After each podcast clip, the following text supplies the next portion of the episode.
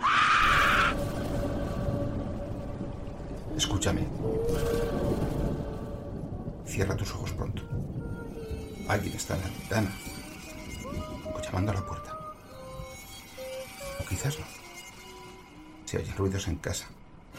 ¿Escuchaste? ¿Hay alguien a tu lado? La silenciosa noche todo responde. Él está, está cerca.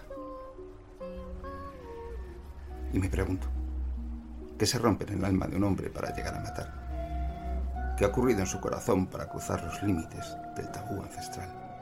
¿Qué lo ha conducido al día de autos? Les habla Francisco José Fernández Cruz Sequera y les doy la bienvenida a este programa en el que recorremos la naturaleza del crimen y del criminal. Comenzamos.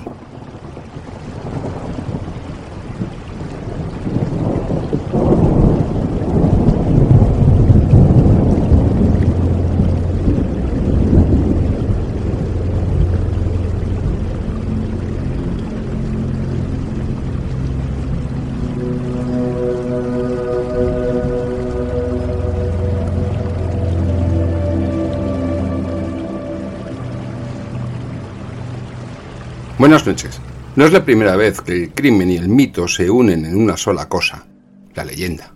A través del cine de Hollywood, el mundo anglosajón y especialmente Estados Unidos ha popularizado a multitud de criminales que han convertido en míticos, en leyendas, en seres legendarios capaces de mil proezas diferentes, que muchas veces son ejemplo que se trata de emular por nuevas generaciones. Por el contrario, en el caso del cine español, más allá de películas como El Lute o Yo el vaquilla, no se han hecho demasiadas películas que conviertan en seres legendarios a verdaderos criminales, de recorrido y de calado.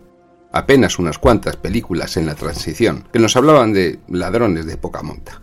Sin embargo, la realidad de la historia criminal española encierra verdaderos mitos y verdaderas leyendas, que duermen muchas veces en las páginas de las crónicas de sucesos de algunos diarios, que dormitan en las fichas policiales, en los legajos judiciales, ajenos a la vida de la sociedad.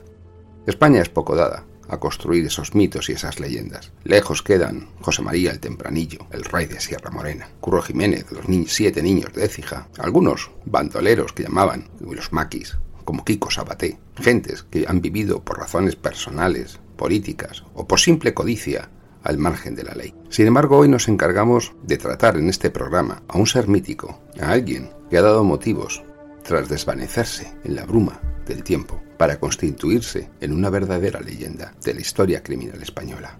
Rafael Bueno La Torre, alias Cañameras.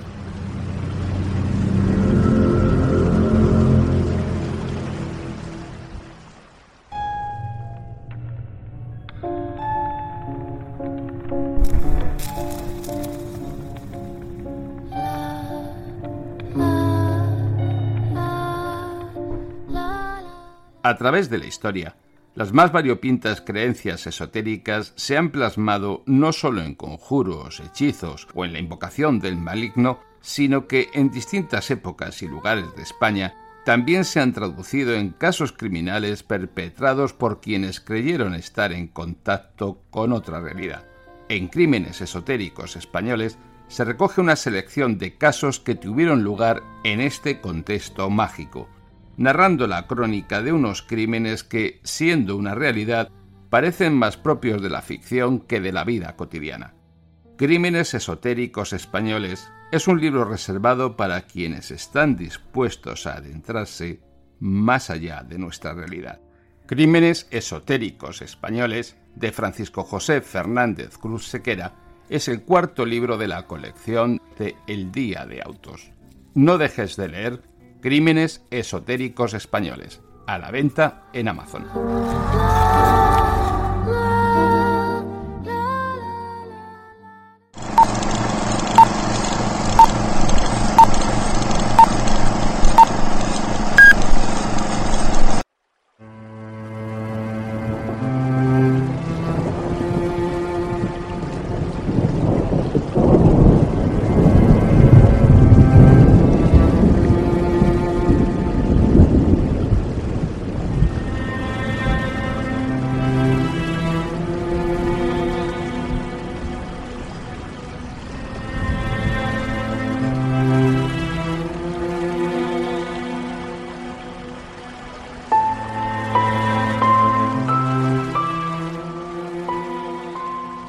Pudiera parecer que nada encuentra límite en el ser humano y que en todo tiende a superarse.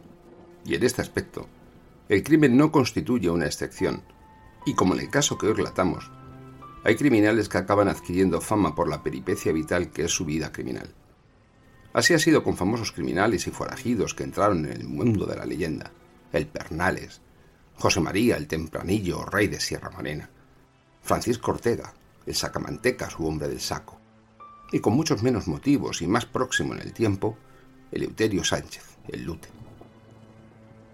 Pero resulta sorprendente que, mientras la mítica historia del Lute es de general conocimiento, la carrera delictiva de Rafael Bueno La Torre, alias Cañameras, sea del todo desconocida para la opinión pública, cuando el expediente delictivo de este es infinitamente superior y, sin duda, más espectacular que el del famoso Kinky. En este caso, una vez más nos encontramos con que el control y dominio del relato por los medios de comunicación al servicio de los poderes políticos y económicos construyen la realidad según su interés, aunque la verdad sea otra bien distinta. Ejemplos. Al término de la dictadura en 1975, había en España 33 millones de habitantes y 10.000 presos. En la actualidad, tras 40 años de democracia y pretendida libertad, a menudo confundida con el libertinaje y el desorden, con 46 millones de habitantes en España, hay 80.000 presos. Mientras que la población apenas ha crecido en un 33%, los presos lo han hecho en un 800%. Cabe pues decir sin duda que estamos ante una manipulación de la realidad en la que se dio publicidad. ¿Te está gustando este episodio? Hazte fan desde el botón apoyar del podcast de Nivos. Elige tu aportación y podrás escuchar este y el resto de sus episodios extra. Además, ayudarás a su productor a seguir creando contenido con la misma pasión y dedicación.